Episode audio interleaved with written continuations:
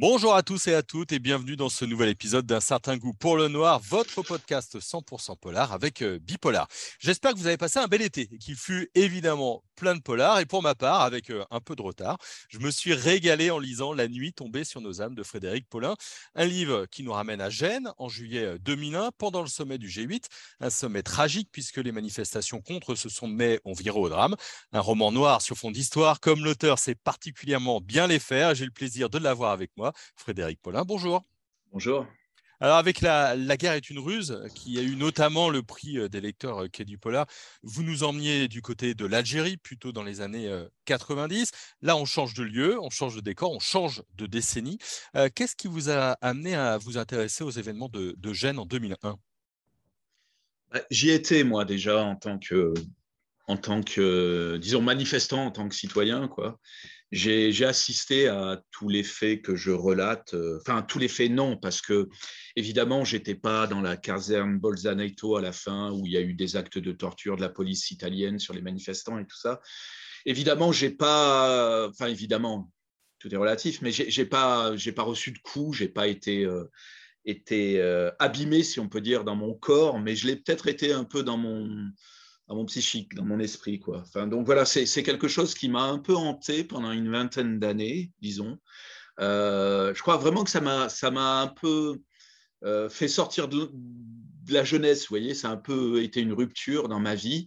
Et, euh, et 20 ans après, lorsque j'ai fini la, la, la, trilogie Ben Lazare dont vous parliez, voilà, je me suis lancé dans, dans l'évocation de ce souvenir, si on peut dire, en partie un souvenir et euh, en partie une explication d'un moment qui a, à mon avis, euh, laissé des traces beaucoup plus qu'on l'imagine dans, nos, démocraties. Euh, parfois, je, me dis que ça a été un peu la première fois où il y a eu un maintien de l'ordre qui a été militarisé, qui a été extrêmement violent. Et 20 ans après, on peut parfois peut-être faire une, une coïncidence avec ce qui s'est passé pendant, par exemple, les manifs avec les gilets jaunes, vous voyez. Euh, voilà, on était passé dans un autre moment. Vous disiez que c'était euh, une autre décennie, un autre siècle euh, dans les années 90. Finalement, je, me demande si 2001, ça n'a pas été... on, était, on était deux mois avant le 11 septembre 2001 avant les, euh, les attentats. Euh, je me demande si on n'était pas encore dans, les, dans, dans le XXe siècle, vous voyez. Et mm. le 11 septembre a été cette scission euh, entre les deux siècles. Mais on était peut-être encore dans le, dans le XXe siècle, hein, en juillet 2001. Parce que si on pose le, le, le décor, c'est un sommet du G8, il y a des manifestants altermondialistes et il n'y aura pas que ça, mais un, des propos, c'est sur évidemment la, violence que vont exercer euh, les, policiers à ce moment-là. En quoi ça, c'est un point de départ particulier? Parce que des manifestations et de la violence et malheureusement des drames, on parle de l'Algérie, hein, il y, en a eu avec les manifestations à, Paris euh, quelques décennies euh, avant. En quoi ce sommet-là, il est fondateur de quelque chose pour vous? Alors, pour moi, je, répète, j'y étais, j'ai assisté à des scènes. J'avais tout le temps, j'avais fait des, beaucoup, pas mal de manifs. À l'époque, j'étais assez, assez engagé dans les milieux euh, alternatifs euh, et puis dans les milieux d'ultra-gauche. Donc, euh, je manifestais assez, assez souvent. Mais toujours, j'avais cru qu'il y avait une espèce de théâtralisation de la violence, vous voyez, mmh. qu'il y avait une ligne rouge que ni les manifestants et ni les, flics ne dépassaient. Quoi. À, à Gênes, j'ai vu autre chose j'ai vu autre chose. Euh, euh, alors, ça s'explique par euh, le fait que en juillet 2001, les, ce mouvement qu'on appelait anti-mondialisation, les altermondialistes, avait pris de l'ampleur. Il y avait eu un sommet quelques deux mois auparavant à Göteborg qui avait été vraiment violent et la police suédoise avait été complètement dépassée par, les, par, par, les, ce qu'on a appelé les Black Blocs à l'époque. Et le fait est qu'en Italie, à l'époque, en juillet 2001, euh, c'était Berlusconi qui était au pouvoir. Berlusconi, euh, qui revenait après une petite traversée du désert de quelques mois, euh, avait à ses côtés les anciens du MSI, les, anciens fascistes italiens. Gianfranco Fini, par exemple, était son vice-président du Conseil, son, bras, droit immédiat dans le gouvernement. Et ces gens-là voulaient vraiment montrer au monde qu'eux, on ne venait pas les faire chier dans leur pays. Quoi. Enfin, il y avait quelque, quelque chose de cet ordre-là. Quoi. Donc voilà, Berlusconi a dit à ses flics, voilà, les, les, les arrivent chez nous, vous savez ce que vous avez à faire contre l'ennemi. Quoi. Euh, il leur donnait carte blanche. En parlant de communistes, il faisait allusion aussi aux années de plomb, parce que l'Italie est un, pays assez particulier, surtout à cette époque-là. Euh, il y a eu les années de plomb, euh, disons 15 ans auparavant, 20 ans auparavant, où il y a eu des, vagues d'attentats imputés à l'extrême gauche, mais qui étaient apparemment aussi plutôt montés par l'extrême droite, manipulés par les services secrets italiens, voire, voire on a dit la CIA, mais enfin, euh, donc tout ça avait laissé des, traces dans l'inconscient collectif, si on peut dire, euh, italien et chez les flics italiens, qui étaient encore, euh, certains officiers supérieurs italiens avaient connu ces époques-là. Ça, et puis il faut bien le dire, une chose, c'est que cette Italie-là était marquée encore par le, post-fascisme et Mussolini et une, volonté de, dire au monde nous sommes forts, nous sommes forts, nous sommes violents parce que certains de mes personnages le disent. Euh, c'est comme ça qu'on construit l'homme nouveau italien. Enfin, bon, il y a quelques, il y a, pas mal de, il y avait un terreau très fertile, si vous voulez. Et je me suis aperçu de ça là-bas. Je me suis aperçu que, que ça rigolait plus. J'ai vu pour la première fois de ma vie, quasiment des, forces de police avec des, armes de guerre, quoi, avec des, fusils d'assaut, dont ils ne se sont pas servis. Mais c'était une manière de montrer la, supériorité euh, euh, physique de la police italienne.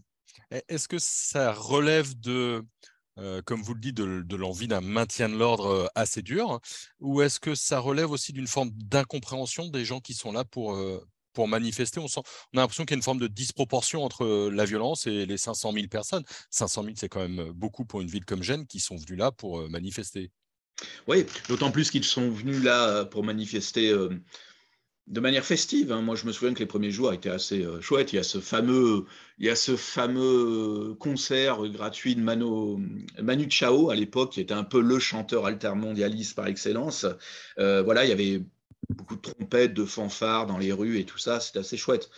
Euh, je pense qu'il y a une, disproportion euh, euh, qui a été volontaire chez les, Italiens, chez, Berlusconi. je vous dis, je pense que c'était une manière de, montrer au monde qu'il était fort, qu'il fallait le respecter. Il y avait ça. Alors, on était aussi dans un G8 où il y avait des gens comme Bush qui étaient là, bon, Chirac, tout ça.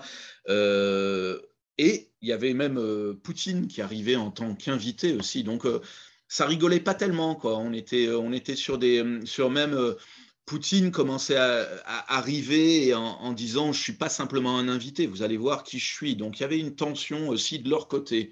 Et euh, je pense que ce maintien de l'ordre a été volontairement euh, dur, volontairement programmé comme dur, pour ça aussi, hein, d'une certaine manière, pour montrer, pour les Italiens, montrer qui ils étaient. Mmh. Alors, votre, votre, livre, il pose la question de la violence, euh, mmh. de la violence d'État légitime, entre guillemets, avec euh, tout ce que ça pose comme question. Mais vous vous intéressez aussi euh, à la gauche, notamment au Black Bloc, vous en, vous en parliez, avec des destructions parfois volontaires.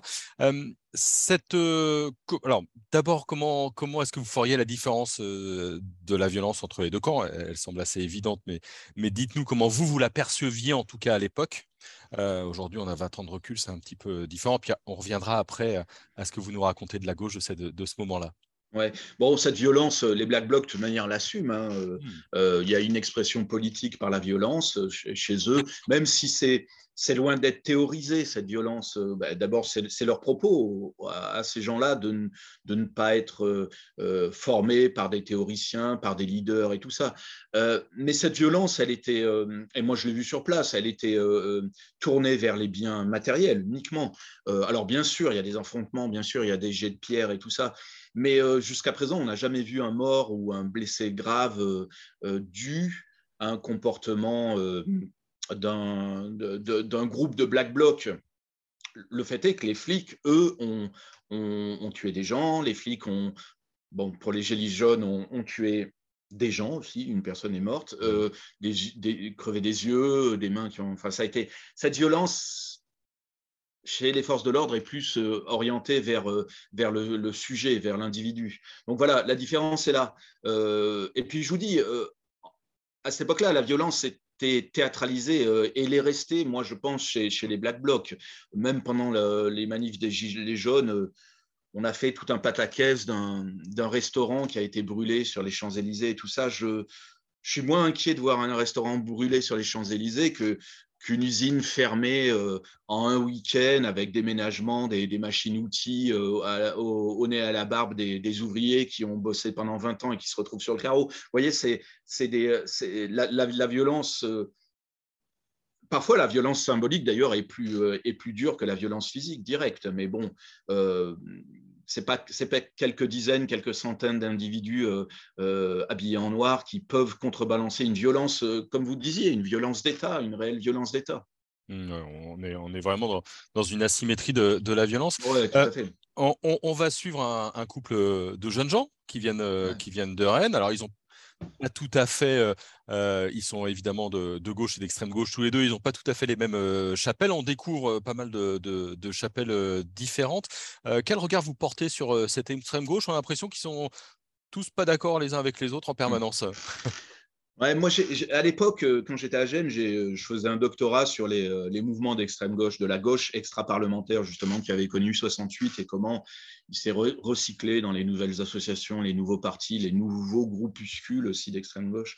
Et c'est vrai, c'est vrai, bien souvent, dans, ces milieux-là, l'ennemi est finalement sur le spectre politique et celui qui est juste à côté de vous plus, plus facilement que bien sûr, l'ennemi global est, à l'opposé. L'ennemi global, c'est le patron, c'est l'extrême droite, c'est la droite, c'est les conservateurs. Mais on se méfie aussi souvent dans ces petites chapelles du, euh, type qui est juste dans la chapelle à côté. Quoi. Euh, celui qui pourrait trahir, celui qui pourrait être un, infiltré des flics. exactement. C'est euh, la, militance dans ces chapelles-là d'extrême gauche est, quelque chose d'assez particulier, assez totalisant disons que quand vous militez au Parti socialiste, c'est un peu moins vrai maintenant, mais à l'époque euh, ou dans des, formations euh, parlementaires, euh, souvent les rétributions ne sont pas seulement d'ordre symbolique, elles sont aussi d'ordre matériel. Vous pouvez devenir assistant parlementaire, vous pouvez finir par être élu, vous pouvez travailler dans un, un bureau politique. Vous voyez, à l'extrême gauche, c'est la foi, c'est quasiment la foi qui importe. Enfin, c'est, vous voyez, il n'y a que ça, et il n'y a que ça. Vous faites ça toute la vie, vous, vous vivez pour ça. Bien sûr, il y a des étudiants, des salariés tout ça, dans la plupart des groupes, mais euh, souvent, la, rétribution n'est que d'ordre symbolique, elle n'est pas d'ordre matériel, ou très peu. Euh, il y a eu quelques élus euh, à, la, à, la, ONPA et tout ça, mais, mais euh, quand on est dans, dans, des groupes anarchistes ou, ou enfin, même la LCR à l'époque, c'était pas facile de, de pouvoir, on ne pouvait pas en vivre, vous voyez. Donc, c'est la foi, c'est le, le feu sacré qui parle ce qui fait qu'il y a des, mélanges des genres aussi. cet, engagement politique va avec souvent un engagement érotico-sentimental, si on peut employer ce terme, vous voyez, et ça crée des tensions internes et tout ça. Ça crée des tensions internes avec le groupe d'à côté, mais aussi avec les membres du groupe. Euh. C'est quelque chose d'assez, euh, moi, qui m'a toujours fasciné, qui m'a toujours intéressé. J'ai rencontré des gens qui étaient vraiment, vraiment engagés, euh, passionnés. Quoi. Il y a une passion de la politique dans ces petites chapelles-là. Ouais, avec une, vraie foi complètement. Euh, je, on a l'avantage d'avoir un certain âge tous les deux. C'est vrai que euh, ça m'a rappelé tous les débats sur la mondialisation, euh, les altermondialistes mondialistes en face. Est-ce que finalement les débats d'aujourd'hui ont changé tant que ça? À l'époque, c'était la question de la mondialisation heureuse. Est-ce que cette mondialisation va, va tous nous apporter bonheur via le, capitalisme et, la consommation et la production? Est-ce que finalement les débats ont, autant changé selon vous 20 ans après dans, dans le débat social? Alors, je me demande, enfin, est-ce que je, vous disiez, vous parliez de nos, âges canoniques et peut-être que je suis, je suis, c'était mieux avant, je suis sur ce mode-là maintenant, mais j'ai l'impression que dans, dans, la, dans l'antimondialisation là de cette époque-là, en 2001, on, pensait pouvoir peser sur les choses et mmh. modifier le système, le modifier. On avait du poids. 500 000 personnes, voire plus, euh, ça fait quelque chose dans, dans, les rues. Même un type comme Chirac, bon, Chirac avait été un vieux briscard et il avait le nez creux, euh, donc, il l'a dit, à Gênes, ça a été le seul, mais il l'a dit, hum, je ne suis pas d'accord avec ce que pensent ces gens dans la rue, mais quand ils sont 400 000 ou 500 000 personnes, il faut les écouter. Quoi. Il y a quelque chose de cet ordre-là. 20 ans après, j'ai l'impression, je ne suis pas certain, mais j'ai l'impression qu'on essaye de, de, de, maîtriser la casse. Quoi. On est allé un peu trop loin parce que aussi le sujet environnemental l'emporte pratiquement, et c'est dommage parce qu'à mon avis, c'est très lié, mais sur le sujet euh, euh, social, vous voyez, euh, sociopolitique, voilà, on, est tous axés sur cette, cette terre qui va mal, cet environnement qui, qui, se casse la gueule, et on a raison, hein, c'est vraiment un problème, mais on est plus dans, un, dans, un, dans une idée de, de, limiter la casse, vous voyez. Je pense qu'en 2001, on avait cette impression, c'était peut-être qu'une impression de jeune, jeune utopiste, hein, je ne sais pas, mais cette impression qu'on pouvait euh, changer le mouvement, qu'on était encore à ce moment où on pouvait inverser la donne, inverser ou en tout cas la modifier. Là, on est, on est peut-être à notre époque, euh, ici et maintenant, en train de se dire il faut limiter la casse et, quoi qu'il en soit, ça risque de mal se passer. Bon, voilà, peut-être. Peut-être. Est-ce que finalement, ce n'est pas les dirigeants du G8 qui ont qui ont gagné et avaient-ils besoin de cette violence-là pour gagner? Alors, moi, je pense qu'ils ont gagné d'abord parce que dans les faits, ils sont toujours au pouvoir, et pire encore, hein, ça va pas du tout mieux, moi, je pense, qu'en 2001. Et, euh, euh, ils ont gagné parce qu'ils ont cassé aussi ce mouvement. À Gênes, il faut bien voir les choses comme elles étaient. Il y avait 400 euh, organisations qui se réunissaient. Alors, ça va, le spectre était large, hein, ça allait des Black Blocs, des, des, autonomes, jusqu'à des, des mouvements chrétiens des mouvements chrétiens. Donc voilà, on avait aussi la gauche du PS, on avait euh, les, PCF euh, euh, occidentaux, enfin des, mouvements un peu plus radicaux et tout ça, mais c'était quand même une 400 organisations qui s'étaient réunies sous l'égide du GSF, du Genova Social Forum. ce qu'a réussi Berlusconi, c'est aussi de casser ça. C'est la dernière fois qu'on les a vus ensemble. c'est la dernière fois où ils ont défilé ensemble. Bon, il y avait des cortèges différents, mais ils étaient dans un même mouvement. Hmm. Il y a eu des bisbilles après. La, gauche plus parlementaire euh, a, reproché aux fameux Black Blocs d'avoir foutu la pagaille. Les Black Blocs ont reproché à la, gauche euh, parlementaire de, ne pas avoir fait front avec avec eux. vous voyez, il y, avait, des trucs qui remontaient aussi de loin. Il y avait des gens qui dirigeaient euh, euh, des chapelles, qui, s'étaient foutus un peu sur la gueule dans les années 70, 68, et, ça remonte, ça, ça remonte toujours aussi. Mais en tout cas, le fait est que cette gauche, disons, à, la gauche de la gauche, s'est délitée dans son rassemblement. Mmh. Euh, vous qui êtes un, romancier qui aime l'histoire, là du coup on a compris que ça touche une histoire personnelle. Est-ce que c'est un danger? Est-ce que c'est plus difficile ou plus facile? Euh, quelle, est la, bonne distance avec, euh, avec soi?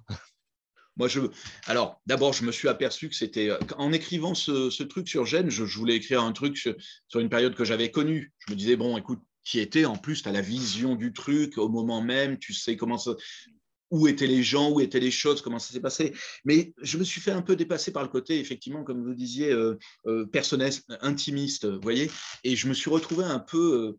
Euh, et c'est quand le bouquin est sorti que je me suis aperçu de ça. Et pour tout dire, c'est ma compagne qui m'a mis un peu la puce à l'oreille en me disant Tu t'écris beaucoup, c'est sur toi que tu écris là. Et je dis non, j'écris sur un truc que j'ai connu, mais, mais petit à petit, en défendant le bouquin, dans les rencontres en librairie, en festival et tout ça, je, je me suis aperçu que c'était de moi d'une certaine manière, je parlais. C'est pas un truc avec lequel je suis très à l'aise. J'ai tout le temps cette impression, mais c'est peut-être une, une, simple impression qu'il vaut, il vaut mieux prendre de la distance. Quand je, suis romancier, effectivement, je ne fais pas de, de, l'autofiction. Enfin, je fais pas, j'écris pas sur moi. Mais finalement, est-ce est que le romancier n'écrit pas toujours sur lui? Je veux dire, quand j'écris cette trilogie sur le djihadisme islamique, islamiste, là, sur la, la trilogie Ben Nazar, avant d'écrire sur Gênes, J'écris aussi sur un, moment qui m'a un peu interrogé, qui m'a voilà, j'ai vu la photo de Khaled Kelkal là qui a posé des bombes en 95 à Paris.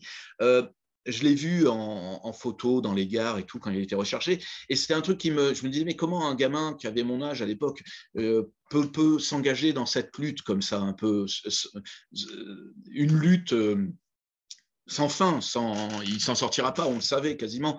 Et euh, c'était un truc qui, à l'époque, j'étais pas romancier, j'étais euh, étudiant au long cours, là, enfin, je, sortais du lycée, j'étais, je savais pas quoi faire de ça, quoi. Et donc j'écrivais, euh, écrire cette trilogie, c'est aussi écrire sur quelque chose qui m'a bouleversé, qui m'a interrogé, sur lequel je pouvais pas avoir de, réponse. D'ailleurs, j'ai pas de réponse sur tout ça, mais en tout cas, je peux poser des questions, c'est déjà un, avantage. Donc, j'aime, j'écris sur un truc qui me touche beaucoup plus en me faisant dépasser par le, par le, le problème, disons, autobiographique, mais c'est jamais que que ce que je fais dans le roman. Quand je parle de l'histoire euh, récente, c'est aussi euh, ce que j'ai vu, ce que j'ai, connu, vous voyez. Mais il faut le dire, oui, ce bouquin est un peu plus personnel que les autres. c'est un truc qui m'a, parce que quand je suis revenu, revenu de Gênes, j'étais un peu en, vrac, quoi. Enfin, je...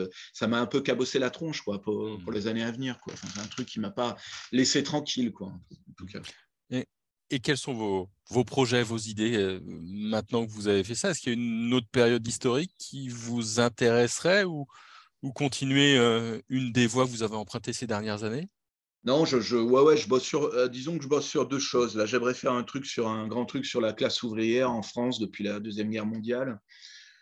Là, j'ai commencé à l'écrire et tout ça, mais je voudrais aussi parler de, d'une période des années, fin, fin, des années 70, début, enfin, années 80, la guerre au Liban, vous voyez, ce genre de choses, avec les otages et tout, français au Liban. Euh, euh, là aussi, comment, comment tout ça a aussi euh, posé certains germes de ce qu'on a connu après, euh, la, radicalisation islamiste, enfin, jusqu'à la montée de, de, ces mouvements comme, euh, comme Al-Qaïda ou Daesh. Vous voyez, enfin, la guerre du Liban est aussi une espèce de prémisse de, de ce qui va se passer dans les années 90 et puis euh, au 21e siècle également.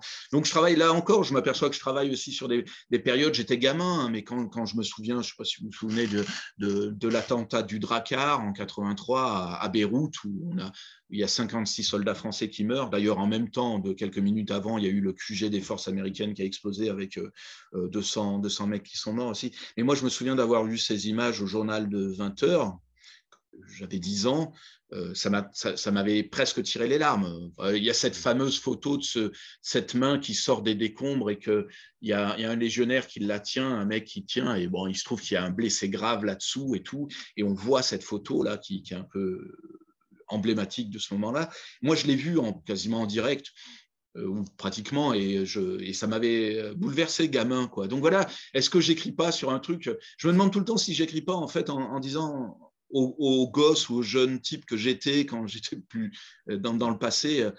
Tiens, on va parler de ce qui t'a posé problème, on va essayer d'en parler. Enfin, d'une certaine manière, je me dis ça, mais j'essaye de le dire au lecteur aussi, d'une certaine manière, en disant, vous souvenez-vous de ce qui s'est passé à ce moment-là, et bien souvent, ce qui s'est passé dans cette histoire-là, ça explique ou ça questionne comment on en est arrivé là aujourd'hui euh, en, 2022. Quoi. Vous voyez, c'est ça. Mais là, je théorise mon écriture et je ne suis pas certain d'être le meilleur pour le faire. Mais, peut-être qu'il y a de ça. Merci beaucoup, en tout cas, d'avoir répondu à mes questions. Merci à vous. Eh ben voilà, on, va conseiller donc la lecture de La nuit tombée euh, euh, sur nos âmes. C'est chez euh, Agulo et on se retrouve très vite pour une nouvelle émission d'un certain goût pour le noir, le podcast de Bipolar. Merci à tout le monde et bonne journée.